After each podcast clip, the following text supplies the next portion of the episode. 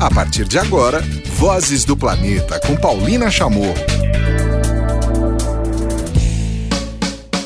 Muito bem, começando mais uma edição do nosso programa barra podcast barra o programa que você consegue ouvir a hora que quiser, como quiser e no momento que quiser. Começando mais uma edição do Vozes do Planeta, já chegando no final do ano e como eu gosto de fazer já pelo menos há uns três anos, eu convido o meu querido Alex Atala para a gente fazer uma reflexão do como é que foi, eh, como foi esse ano é, dentro da alimentação, já que é um dos pilares, né, para estarmos vivos, né? É muito bacana ouvir sempre as reflexões do Alex e também num momento bastante especial, né? Virar tá para pintar aí já um grande fórum de discussão mundial sobre alimentação que será em São Paulo, organizado pelo Instituto ATA do Alex e o Instituto ATA que completou cinco, cinco anos em 2017. Alex, um prazer sempre te receber aqui no programa. Vamos começar pela, por essa reflexão de cinco anos de trabalho do Instituto ATA, um, um movimento, né? Começou como um movimento e hoje extremamente organizado e, e realmente é, facilitando a chegada de novos produtos, é, novos produtos para um público grande, né? São produtos é, tradicionalíssimos é, dos biomas brasileiros. Que balanço você faria e que destaques você daria para 2017 dentro do Instituto ATA? Vou começar falando de, da iniciativa de fazer o ATA. Deus me fez ignorante e corajoso. E essa talvez seja uma das maiores virtudes. Se eu soubesse o que era ter um, um, um instituto, se eu soubesse a empreitada que eu estava me metendo, em sã consciência eu não teria feito nunca. É, eu acho que essa é a primeira reflexão. Olhar para trás e ver o quanto é sofrido esses caminhos, esses, esses cinco anos já tá, mas o quanto é sólido, edificante é, e uma base que pode ser construído muitos andares é o que faz dessa loucura uma realidade incrível. Eu acho que o, ATA conseguiu feitos a, a estruturação de, da cadeia do alimento com visando o benefício real para as comunidades tradicionais. Eu acho que não é um sonho que do, só do ATA, a gente tem um milhão de de projetos muito bons pelo Brasil com, esse, com este gol, que dividem do mesmo sonho, mas o Atá conseguiu uma quebra de paradigma, que foi o mercado de Pinheiros. Eu acho que essa, essa é. Por que, que eu sou tão orgulhoso? Porque eu gosto tanto do, do, do mercado de Pinheiros. A primeira coisa, porque ninguém fala do Atá lá dentro. O mercado de Pinheiros deixou de ser uma ideia, hoje é um fato. Ele é muito maior do que o Atá. É, então o Atá é muito orgulhoso de ter feito parte desse projeto, de ter jogado essa sementinha. Nessa hora eu preciso. Eu não, não gosto de falar de política, eu não gosto de falar de políticos, mas eu me sinto obrigado a pelo menos a dar crédito a talvez o único homem metido na política que eu olhei no olho, que olhou no meu olho, que prometeu e cumpriu, que chama Fernando Haddad. Eu não estou falando bem do, nem do partido, nem do, do prefeito, mas estou falando do homem que cumpridor que eu conheci, que sem ele não teria sido possível. O, o mercado de Pinheiros eu acho que condensa esses cinco anos já está muito bem. Por quê? Primeira coisa, cada vez que a gente mexe com a história dos restaurantes, as pessoas falam de gourmetização, de coisa cara, de aquela balela, aquela conversinha chata, e tá lá no mercado de Pinheiros hoje, preço popular, mercado cheio, a cidade abraçou o mercado e, e, e esses mitos a, a, começam a se mostrar que essa, essas fantasias da internet não têm espaço no mundo real. Para quem vem, para quem trabalha, para quem tem foco, objetivo e construção, deixa um legado e que hoje a internet até defende o próprio mercado de pinheiros. Acho que esse, é, é, um, é, é, é um primeiro balanço. A segunda coisa, o ingrediente brasileiro nas prateleiras a preço popular. Eu acho que esse é uma, um, um, outro, uma, um outro grande ganho que nós conseguimos no mercado. Conseguimos também mudar os antigos permissionários banquinhas que eram antigamente quase armarinhos, vendiam lá sabão em pó, vendiam coisas sem graça. Hoje estão vendendo queijo da Serra da Canastra, estão vendendo produtos brasileiros que nem sempre estão sobre os, os nossos domínios. Ali vou explicar isso melhor. Mas são iniciativa de, dos próprios permissionários de ir atrás de produtos brasileiros e colocar a venda nas barracas dele com degustação. Eu já fico, isso já é um outro gol que eu acho sensacional. Não dá para falar do, do mercado de Pinheiro sem falar do mercado da Cantareira um mercadão maravilhoso, é enorme. O cartão postal mais visitado da cidade de São Paulo. eu adoro o Mercado da Cantareira, sou fã, me abasteço até lá um pouquinho. É, é, e quero contar o seguinte, que o Mercadão reflete muito bem a diversidade cultural da cidade de São Paulo. Portugueses, espanhóis, árabes, japoneses, tá todo mundo lá, italianos, tá todo mundo lá presente. Mas ele talvez tenha esquecido do que é o Brasil, dos nossos biomas. Do... É nessa hora que o mercado de Pinheiros ainda que pequenininho, ainda que de forma tímida, é, pela dimensão do mercado, está conseguindo representar bem. Os ingredientes estão lá. Ainda, ainda temos um, a, a, temporada do piqui e o piqui fresco e o piqui em conserva está lá para vender. Ingredientes brasileiros de verdade, produto orgânico, as bancas de, de agricultura que sempre venderam produção da, da agricultura tradicional, convencional, é, hoje abrindo espaço para o orgânico. O mercado, as pessoas entendendo a diferença de um, e pagando mais caro, sim, ele custa mais caro, não deveria, mas custa mais caro e é importante que a gente dê valor. Não é pagar mais caro, mas que a gente entenda que aquilo é melhor. Se nós compramos um bom shampoo para passar no cabelo, para colocamos um bom, uma boa gasolina no nosso carro, é natural que a gente precise colocar produto de melhor qualidade. Nessa hora o orgânico acho que vem mostrando o seu valor, vem ganhando valor. E o mercado está lá no mercado de Pinheiros também. Acho que o mercado de Pinheiros é um, é um, é um grande balanço de tudo que a gente fez. Buscar nos nossos eventos trazer para para perto das pessoas os Yanomamis, os Baniwas, os quilombos que a gente trouxe, os Calungas, é, trazer, conectar as pontas. Acho que o mercado municipal, o mercado municipal de Pinheiros cumprir essa, essa função de, de contatar ou de botar em sintonia extremos da, da cadeia do alimento que não se falavam. Consumidor final e base de produção. O caboclo, o homem que está ali atrás do sabor. Apesar de, de ser já muito dito, às vezes mensagens muito repetidas né, passam, acabam passando batido. A valorização do pequeno produtor brasileiro, não sei se você tem sentido isso, eu pelo menos com as pessoas que eu tenho conversado, eu tenho visto mais ofertas em, em, em lugares, não só para venda, como para quem está produzindo.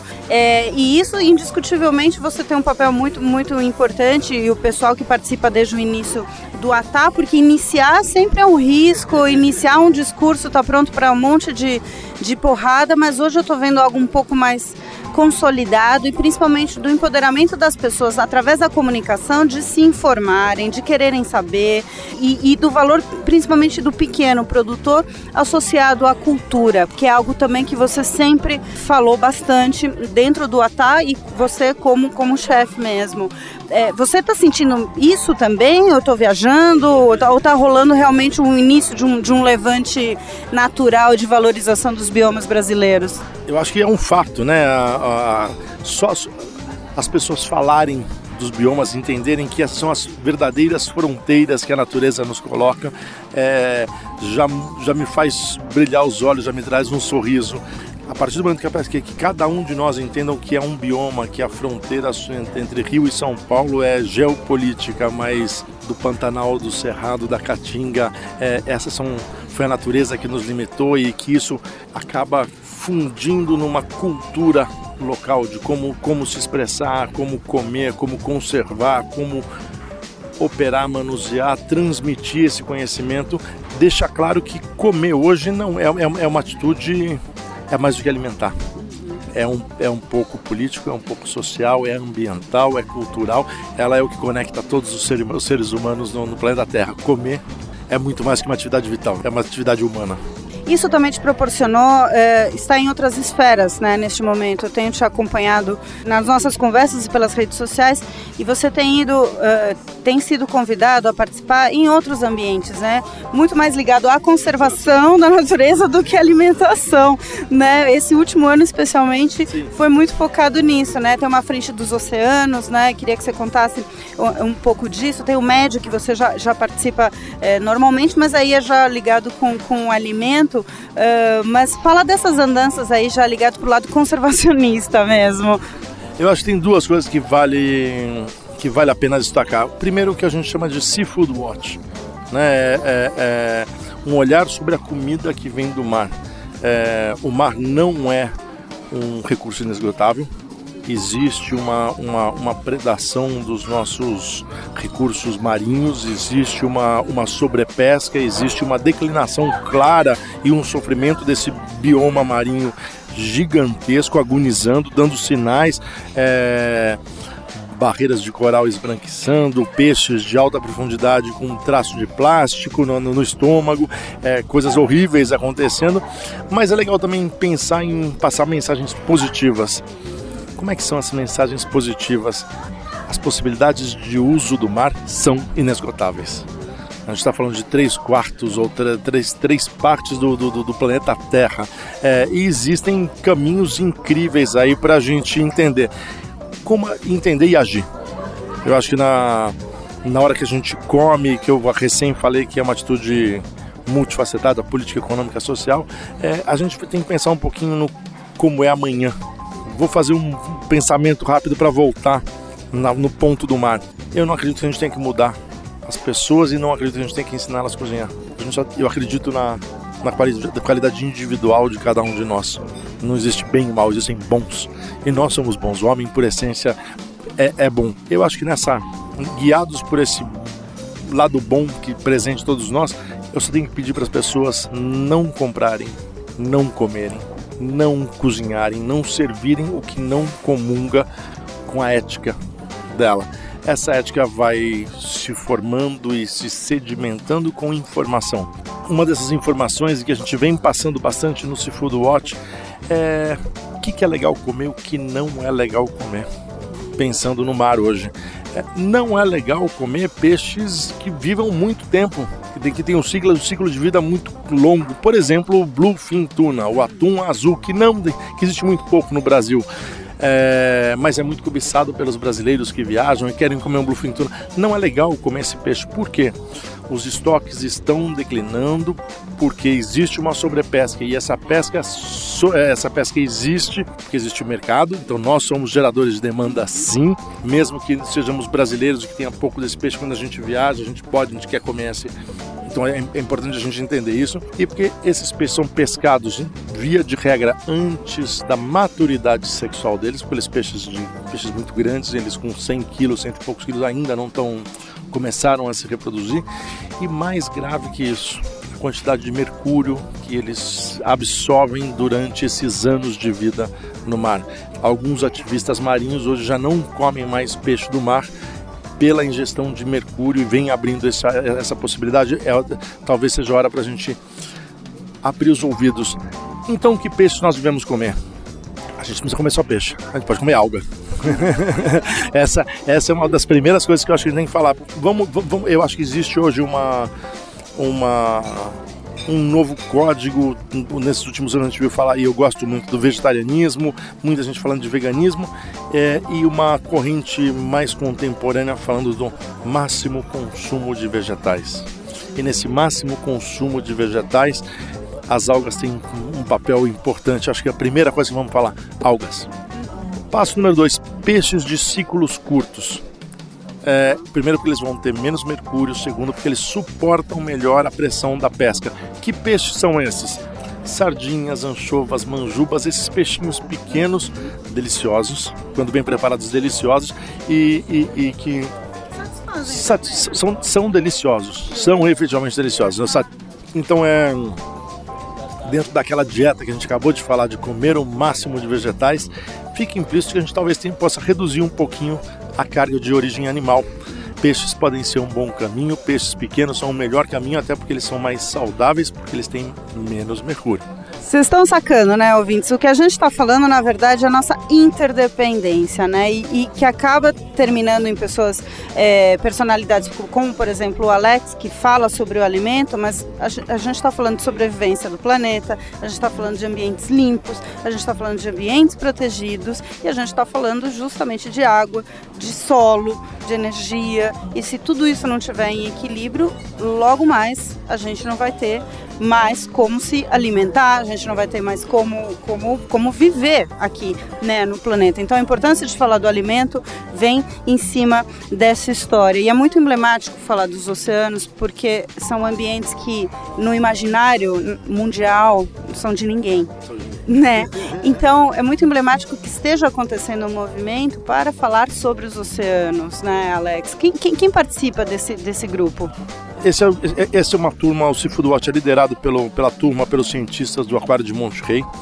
E nós somos aí alguns chefes do mundo é, que nos confraternizamos em favor dessa, dessa, dessa visão sustentável. Existem outras, outros caminhos, outras associações que até eu também faço parte, é, de cozinheiros ligados ao oceano, mas eu acho que vale a pena olhar de perto, conhecer um pouquinho o que esse, esses cientistas vão, vêm fazendo e que nós cozinheiros apoiamos. É, o ato de comer também é um ato de conservar. E agora a gente vai dar uma paradinha nessa conversa com o Alex, porque ele também, claro, vai fazer a programação musical aqui. O que, que a gente vai ouvir primeiro, Alex? Vamos escutar duas coisas seguidas aqui.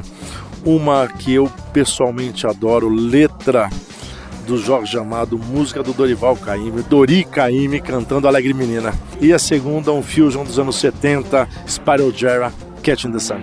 Você, enquanto chefe de um dos países, o país mais mega diverso do mundo, né? Só para os ouvintes lembrarem, eu falei bastante disso no final do ano passado. São 10 países mega diversos. O Brasil, não me engano, não é o primeiro, é o segundo é, país mega diverso como é, as pessoas enxergam a culinária brasileira, a gastronomia brasileira, saindo dessa premissa, né, partindo dessa premissa, perdão, é, de que a gente tem o mundo aqui, né? A gente tem infinitas possibilidades alimentares por conta de sete biomas, por conta de ainda relativamente uma floresta tropical relativamente protegida, é, um sítio alagado gigantesco, o sítio Ramsar, que é o Pantanal, a gente tem a parte dos Pampas, toda a região ecossistema, é, do ecossistemas marinhos, enfim, como é que é, o povo de fora, porque aqui já no Brasil é uma luta, né, fazer o povo entender isso, mas é, existe essa percepção dessa mega biodiversidade que vem no alimento brasileiro? Eu acho que antes de falar da biodiversidade, eu queria falar do que é essa agricultura que a gente vem praticando hoje, que é uma, uma, uma agricultura de larga escala, é, monocultural, invadida de químicos. Eu não gosto de fazer discursos raivosos de bandeirinha na mão. A gente precisa entender que, como brasileiro, talvez essa agricultura tenha função importante na balança comercial do nosso país, então a gente vai ter que aprender a viver com ela. É, não é fazendo guerra. Quando a gente pensa na agricultura, eu queria lembrar que na Europa, por exemplo, grandes queijos, grandes vinhos não são produzidos por grandes empresas, são produzidos às vezes por pequenos, pequenos chacareiros, pequenos sitiantes então, deixa claro o seguinte: a Europa nos ensina que produzir qualidade é a viabilidade do pequeno produtor rural. Se hoje nós vivemos num país onde a, a, agricultura de larga escala exerce uma pressão exacerbada sobre o nosso meio ambiente, sobre a nossa sociedade, talvez seja justo, em vez de fazer uma guerra, pedir uma contrapartida que nos ajude aos pequenos produtores a gerar valor e qualidade aos produtos deles. Ele, este, este é um primeiro caminho de integração. Segundo momento, eu não quero falar de perda de biodiversidade, todo mundo sabe que ela existe, está aqui na cara de todo mundo, mas eu acho que o, meu, o nosso discurso tem que ser positivo. Eu quero lembrar do seguinte das, das pessoas: biodiversidade falada não tem valor. Quando a gente prova, ganha valor. E pra, eu não vou falar isso de produtos amazônicos, eu vou falar de coisas cotidianas, ok? Vou falar de, vamos falar de vinho. É, vinho, vou, primeiro que há 20 anos atrás, o mundo bebia poucos vinhos de poucas regiões. Nós bebíamos vinho espaçadamente. Hoje nós bebemos mais vinhos do mundo inteiro. Quando você se interessa pelo vinho, você começa a se interessar primeiro de onde ele veio, que parte do mundo ele veio. A gente começa a pensar na geografia. Depois a gente sabe se ele vem do Chile, da Argentina, da Califórnia, da, da, da Austrália, da, da, da, Europa, a gente começa a pensar de onde ele veio. Se ele veio de um vale, se ele veio de uma planície, se ele veio da geologia que formou aquele vinho, qual é o tipo de solo. Então eu começo a pensar numa segunda coisa: geografia, geologia e depois estações bem definidas, tempo, clima. E por última coisa, as diferentes tipos de uva. Cabernet Sauvignon, Riesling, Riboladiala, tem uma infinidade delas. Vou resumir isso. Geografia, geologia, clima e diversidade é biodiversidade. Comer traz valor a isso. O vinho hoje é assunto, é gerador de não só de conversas, mas de viagens. As pessoas viajam para conhecer o vinho. A partir do momento que o Brasil valorize os nossos ingredientes e fortaleça as nossas culturas e os nossos biomas, este sonho passa a ser real. pessoas podem conhecer, é, viajar pelo Brasil, conhecer o Brasil através do seu alimento. E isso, não, mais uma vez, não é uma novidade. Toda a, a, o agroturismo na Itália ou na França é montado em cima disso. Ninguém inventou a roda. A gente está copiando modelos que vão salvaguardar as nossas, as nossas culturas tradicionais, os nossos saberes tradicionais e, sobretudo, nossa biodiversidade. Me veio agora justamente uma pergunta para colar nisso. A gente ainda vai falar de bio, o restaurante bio, que, né, que você saiu com, com mais essa novidade esse ano, e também sobre o fruto, o evento para janeiro. Mas coladinho essa sua resposta agora, veio uma história, não sei se você sacou, é a primeira edição de um prêmio Jabuti que tem tanto indígena premiado, né? E o Atá tem participação disso porque dois livros lançados é, em parceria, foram lançados no Mercadinho de Pinheiros, num projeto que tem o apoio do Atá, que são dos cogumelos Yanomami e o outro é, conta dessa história. É, é, isso foi fantástico, né? Você vê num Jabuti, um prêmio Jabuti, um monte de índio recebendo o prêmio. Maravilhoso. Bom, vamos pensar no seguinte, vamos começar a falar em cogumelo primeiro, né? No ano de 2003 eu lancei meu primeiro livro, que tem um nome aclamativo, Por uma Gastronomia Brasileira. Eu sonhava com gastronomia brasileira nessa, né, nessa, nesse momento, eu não imaginava que 15 anos depois eu podia falar, já pudesse falar dela como realidade eu já apontei que não era possível que neste país, com a nossa biodiversidade, não houvesse cogumelos comestíveis. Infelizmente, a ciência e a cozinha ainda dialogam mal, mas já dialogam, e através dos, dos antropólogos nós fomos conhecendo outros outros órgãos de pesquisa, fomos para lá dentro do INPA, é, descobrimos um pouquinho de cogumelos comestíveis e em seguida que os Yanomamis têm isso na, no seu, na sua tradição, na sua cultura e vivam. Os Yanomamis são as únicas pessoas no Brasil capazes de andar pela floresta e reconhecer um cogumelo comestível ou não. Cientistas não têm. Como é que eles são mágicos? Não. Eles conhecem a madeira. Cogumelos são decompositores. A olho nu, se você comparar um cogumelo comestível a um não comestível, eles parecem iguais. Só em laboratório pode se dizer que não. A única forma de saber se eles são é esse saber tradicional dos genomas que eles reconhecem a madeira que produz o cogumelo. Então, pelas, pelo, como agente decompositor, eles reconhecem a madeira que, que o cogumelo nasce e isso é o que certifica. Descobrimos isso e fomos lá junto com ISA, com o Instituto Socioambiental, trabalhar junto com os Yanomamis e sim, eles tinham cogumelo. Mais surpreendente que isso, tem muito cogumelo. Mais legal do que isso, não tem que transformar índio em produtor de cogumelo. É reforçar o dia a dia, o modus vivendo que ele teve da, de gerações. É simplesmente agachar e colher. É, esse projeto deu uma, teve um, um, sucesso, está tendo um sucesso que é difícil falar.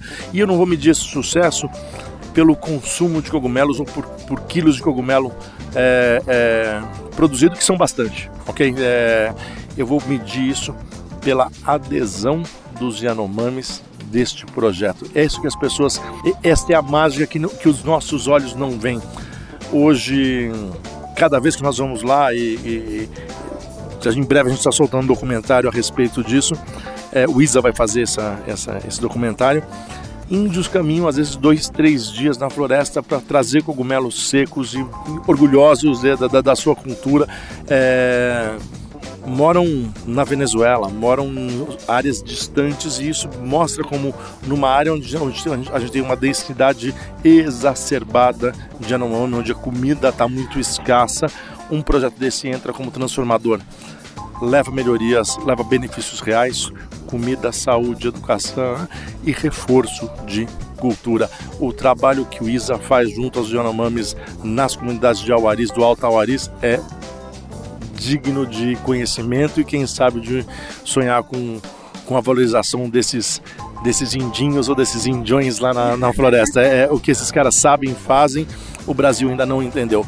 Quando a gente serve no mercado de Pinheiros ou aqui nos restaurantes um cogumelo delicioso, quem se delicia é a base da cadeia. E essa é a verdadeira felicidade. Não é fazer bem para quem comeu, mas é fazer bem, sobretudo, para quem produziu.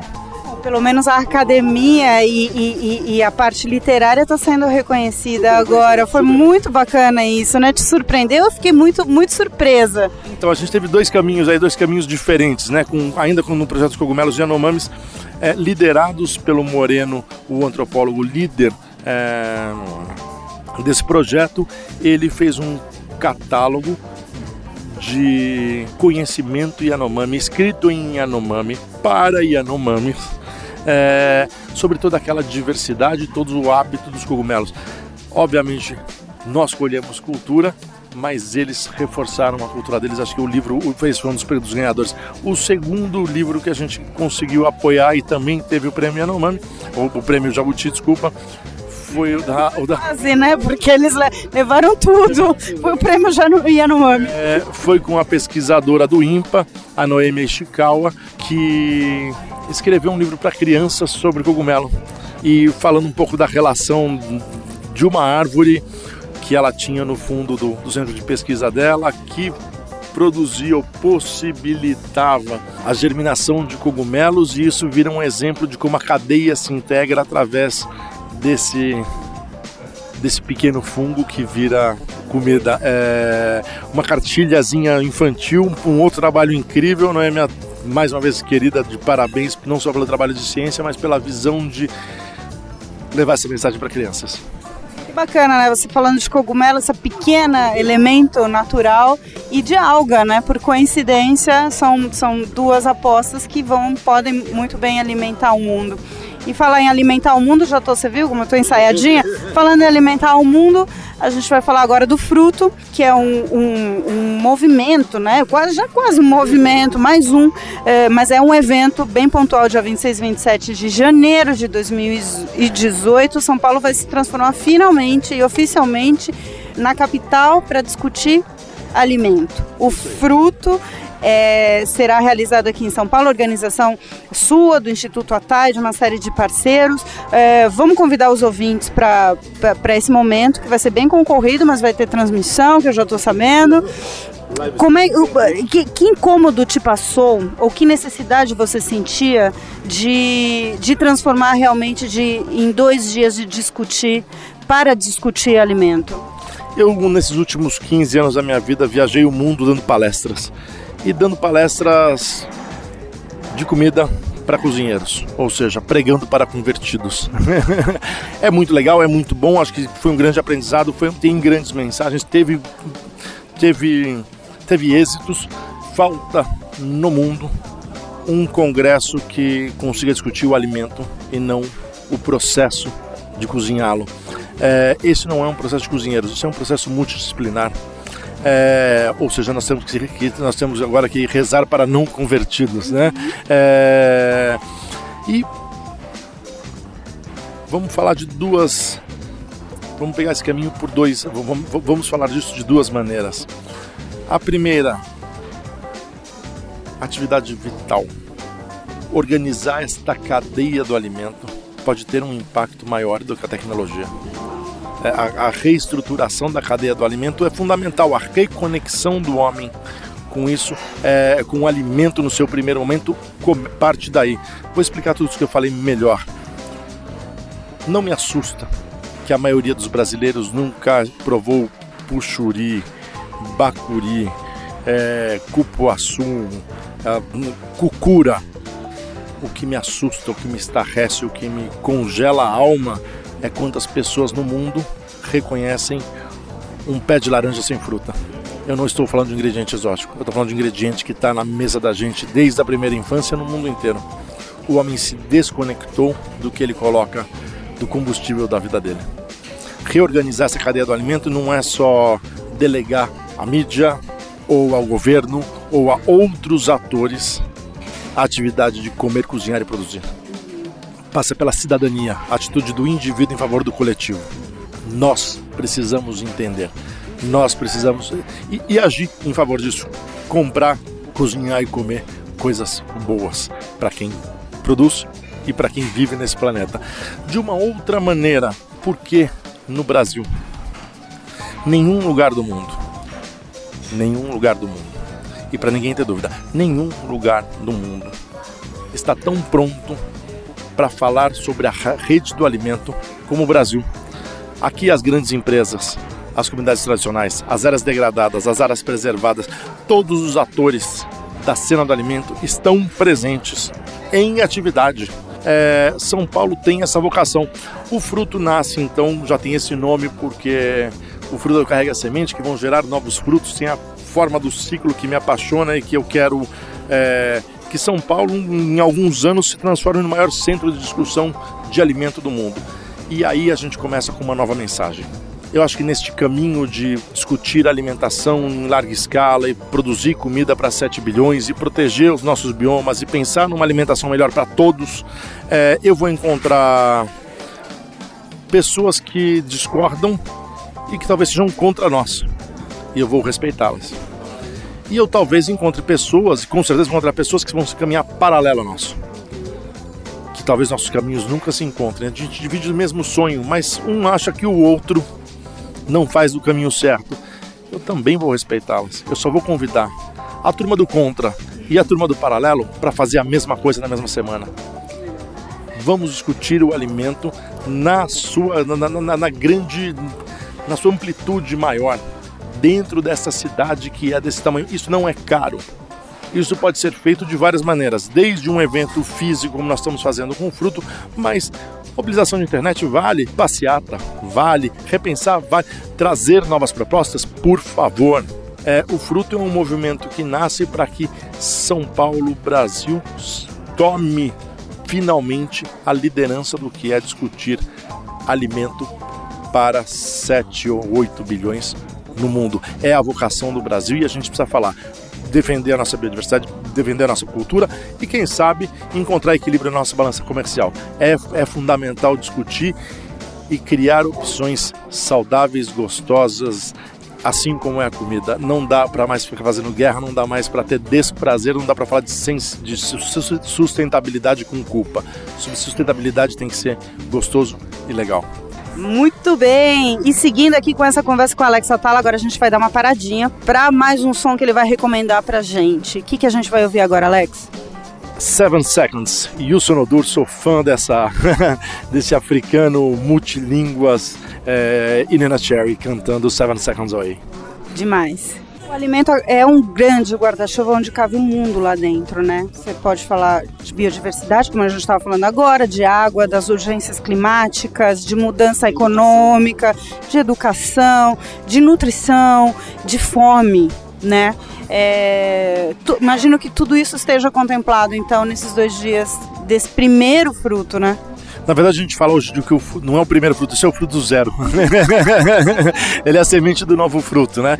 É, hoje nós, nós, estamos convidando algumas figuras importantes do mundo. Carlo Petrini vem para o Brasil, Mário Batalha vem para o Brasil, uma série de nomões vem aqui discutir, ensinar a gente como eles vêm, como eles nos seus países fazem a, a, com que a comida ganhe outras facetas. É, vamos ter brasileiros é, discutindo esses assuntos, trazendo exemplos vivos. Eu acho que mais do que trazer exemplos, o que a gente quer trazer é trazer modelos inspiracionais, pessoas, mostrar para as pessoas que é possível é, fazer, não tem que ficar esperando, dá para dá, dá, dá, dá, dá a gente, cada um no seu pequeno mundo, fazer alguma coisa assim. É, o evento acontece dia 26 e 27 na Unibis Cultural, aqui no, no bairro do Sumaré, para 300 pessoas. Ah, como é que eu faço para sim para me inscrever? Quanto é que custa? Não custa nada. Live stream. Nós vamos fornecer, essa, como eu disse no começo, nós vamos falar para não convertidos. então não dá para cobrar e nem dá para nem tem espaço. Espero que as pessoas entendam que isso custa muito caro. Se não fosse parcerias como essas que a gente está conseguindo construir, seria impossível é, fazer, fazer, trazer tanta gente ter um lugar físico para que isso aconteça. A maneira que a gente tem de fazer com isso e oferecer para mais pessoas é usar a tecnologia nessa hora e os bons parceiros da tecnologia gratuito para todo mundo ouvir. Então, quem quiser participar do fruto, fica atento. Logo mais a gente vai divulgar o live stream. 27, 26, 27 de janeiro de 2018, o fruto zero, e aí lançando a semente para que em 2019 a gente tenha pequenos frutos. Um pensado só em educação, um pensado só nas legislações, outros outro pensado só em meio ambiente, quem sabe um só em mar, outro só em comunidades tradicionais. É, é, o maior elo entre natureza e cultura é o alimento. Todo mundo que trabalha com alimento ou que trabalha com alguma coisa que tem a ver com com alimento, fica aqui convidado para 2019 se juntar ao fruto e não precisa estar filiado ao fruto, não tem que fazer parte do ATAR. Pode ser até inimigo do ATAR. é para todo mundo. Eu acho que essa, essa, é uma das mensagens que nós temos que, que, que é, é, um dos novos códigos. Esse conhecimento, exatamente, a gente não é para ser monetizado, não é para ser guardado, não é para empoderar ninguém. É cidadão, é, é de um para todos. É, fica aqui o convite para os nossos amigos, para os nossos inimigos, para os... e bom, e pela Rádio Voz vocês vão acompanhar tudo, né? Inclusive está vindo aí uma programação de verão que a gente vai falar bastante sobre esse evento aqui é, pela Rádio Vozes, que claro apoia também o fruto. Alex, agora para a gente encerrar essa edição de final de ano do, do Vozes do Planeta, uma outra grande iniciativa que você teve esse ano, agora já saindo do, do Atar, mas falando do Alex Atala, foi a, a inauguração do Bio, que é um restaurante que tem o seu ciclo fechado, né? Que é algo tem sido, imagino, desafiador, porque no Brasil ainda a gente tem poucas iniciativas e muito menos um raciocínio pensando né, é, contra o desperdício, do combate do desperdício, né? Quais são os, o que mais te encanta no bio hoje? Qual, qual que é o seu filhotinho preferido lá dentro do projeto Bill? E como é que foi conceber isso? Como é que tem sido a resposta do, do, do pessoal que, que vai lá? Eu acho que a primeira coisa que na, o Bill nasce de uma educação que eu tive. A educação, por exemplo, de fazer batatas torneadas. Quando você pega uma batata linda e joga metade dela fora para fazer uma coisa bonitinha. Eu estou usando este exemplo para falar o seguinte: nós cozinheiros somos treinados a gastar ingrediente. Nós não fomos treinados para usar ingredientes. Usar ingredientes as nossas avós usavam. Os, as, os países que viveram guerras, períodos de fome, sim, esses usavam os ingredientes. Sabiam preservar, usar a totalidade dele. Foi em, em nome dessa maneira brasileira de desperdiçar e de mim brasileiro que fui educado, ainda que dentro da Europa, para cozinhar e jogar fora pedaços importantes de um, de um alimento, é, começava a nascer ali uma sementinha. Fala, isso aqui está errado. Essa fórmula está errada. Isso aqui não é sustentável, isso aqui não é bonito. Isso aqui tem que ter outra maneira de ver. Mais do que isso, você vai viajar pelo mundo, então antigamente você vinha perguntar para as pessoas o que as pessoas não comiam e elas pessoas semanticamente diziam quiabo e coentro. Isso desapareceu as pessoas já comem quiabo e as pessoas já comem coentro. É, é, é. Por que começaram a comer coentro? Ah, porque talvez a culinária brasileira ganhou, mas o ceviche também, a culinária tailandesa também. O coentro começou a aparecer com outras culturas que usavam o coentro, que foram ganhando protagonismo. É, o coentro deixa de ser um, um exilado Um exilado. E aí você começa a andar por esse exilado gastronômico e começa a ver o seguinte: que em algumas regiões, por exemplo a Tailândia, o talo do coentro, ou a raiz do coentro, é a parte mais importante. Não são as folhas nem os talos. No México, uma das partes mais desejadas são os talos. E que nós gostamos das folhas, muitos, todos nós gostamos das folhas. Fala, puxa, dá para usar, dá usar a planta inteira. Aí você olha e fala o cachofra.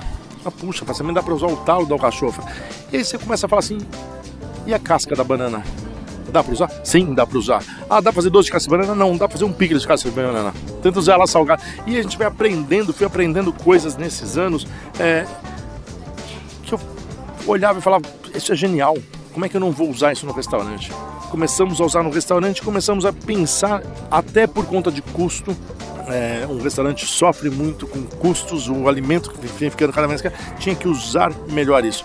E eu sempre quis ter um restaurante mais popular, e isso não é um sonho novo meu, para quem conhece a minha carreira há muitos anos. Lembra que no ano de 1998 eu abri um restaurante chamado Na Mesa, que era só eu e o Giovanni na cozinha, passaram alguns, alguns outros cozinheiros por lá, é, vendendo comida de, de chefe por preços módicos. É, eu sempre flertei com essa coisa do restaurante num preço fair, mas sempre foi muito difícil para em pé esta conta. Deu certo agora. Aproveitando a totalidade dos ingredientes. Coisas que a gente faz lá que vale a pena contar para todo mundo para que seja inspiracional para que as pessoas possam fazer. A gente não joga uma casca de fruta fora. A gente desidrata as cascas de fruta.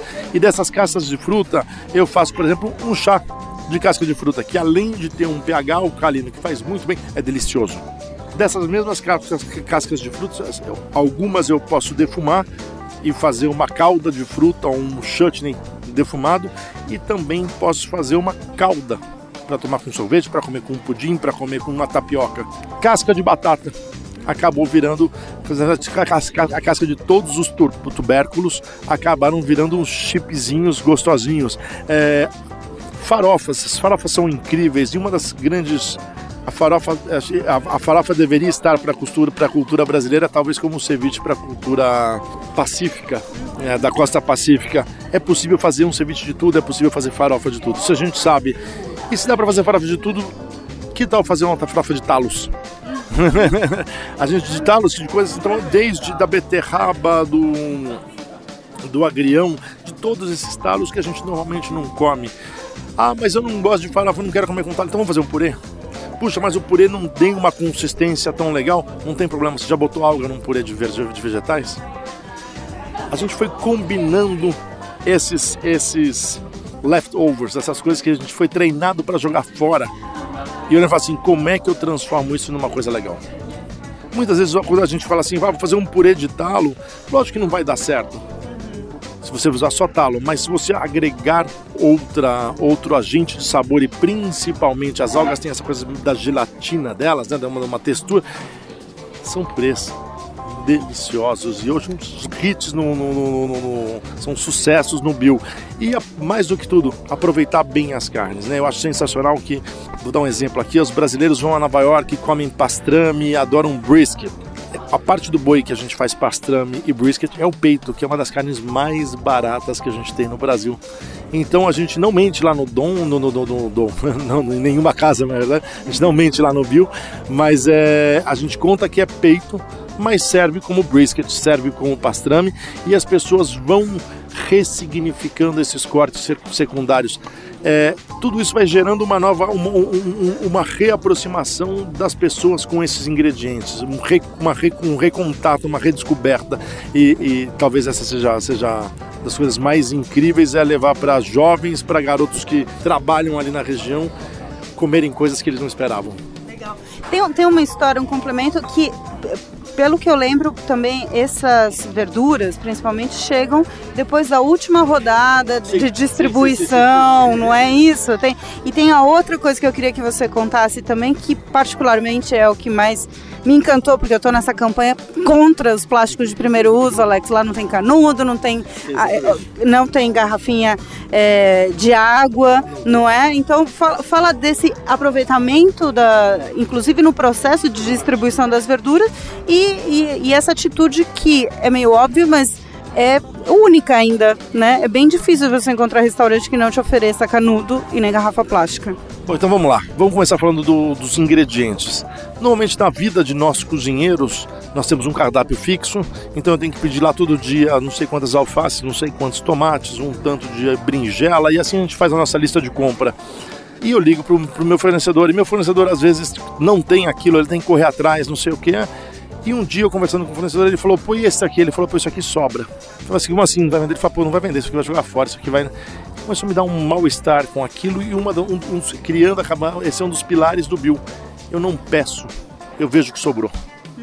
Do que sobra é o que a gente vai aproveitar, a gente vai construir o menu e, obviamente, tem que ter um parceiro nessa hora. Quem é o nosso parceiro? Nosso cliente. Nessa hora você constrói uma, uma relação de confiança, um trust entre você e o seu cliente que sabe que você está fornecendo para ele um produto de boa qualidade num preço super, num preço final de restaurante popular. De restaurante popular. É, é, um almoço não é baratinho, mas é um almoço a 60, 70 reais. Que eu vou dizer que muito fast food cobra mais.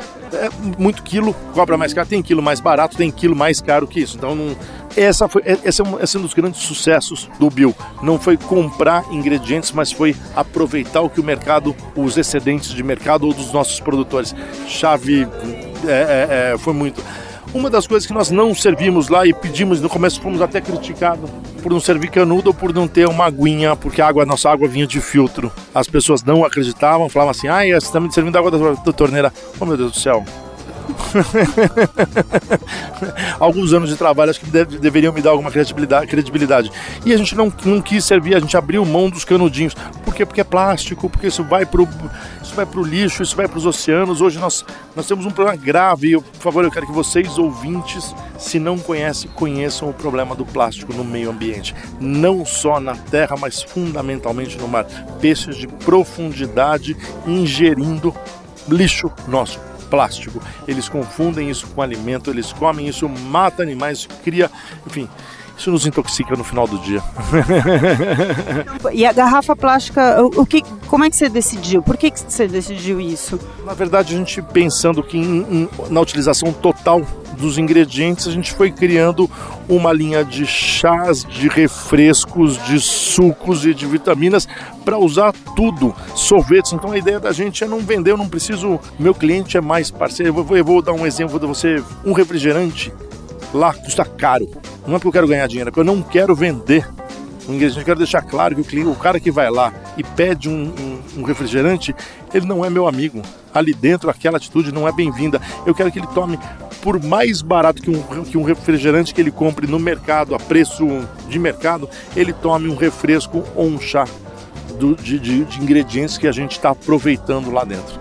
Então, na verdade, a gente fornece uma bebida mais barata, melhor, mais saudável e talvez seja um pouco pretencioso falar, mas melhor para o meio ambiente. E muito bem, e último som aqui sugerido pelo Alex Atala para nortear a nossa conversa, para musicar a nossa conversa. O que, que a gente vai ouvir? É uma coisa bem diferente. Rock and roll, rock and roll revisitado, uma versão do Bruce Springsteen de Dancing in the Dark na voz de Ed Birman.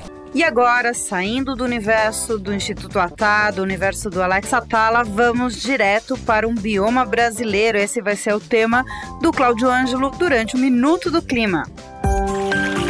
Na Rádio Vozes, Minuto do Clima, com Cláudio Ângelo. Olá, ouvintes da Rádio Vozes. Uma notícia publicada nessa semana pelo site britânico Climate Home mostra que a situação do combate à mudança climática é tão complexa que, às vezes, até mesmo quando é, a gente tenta fazer a coisa certa, a gente acaba errando. É, um exemplo disso aconteceu na China, é, numa cidade chamada Zhuzhou, é, perto de Pequim, onde o governo local resolveu, é, por excelentes motivos, trocar todas as fontes de aquecimento residencial de carvão por é, gás natural, que é mais limpo, né?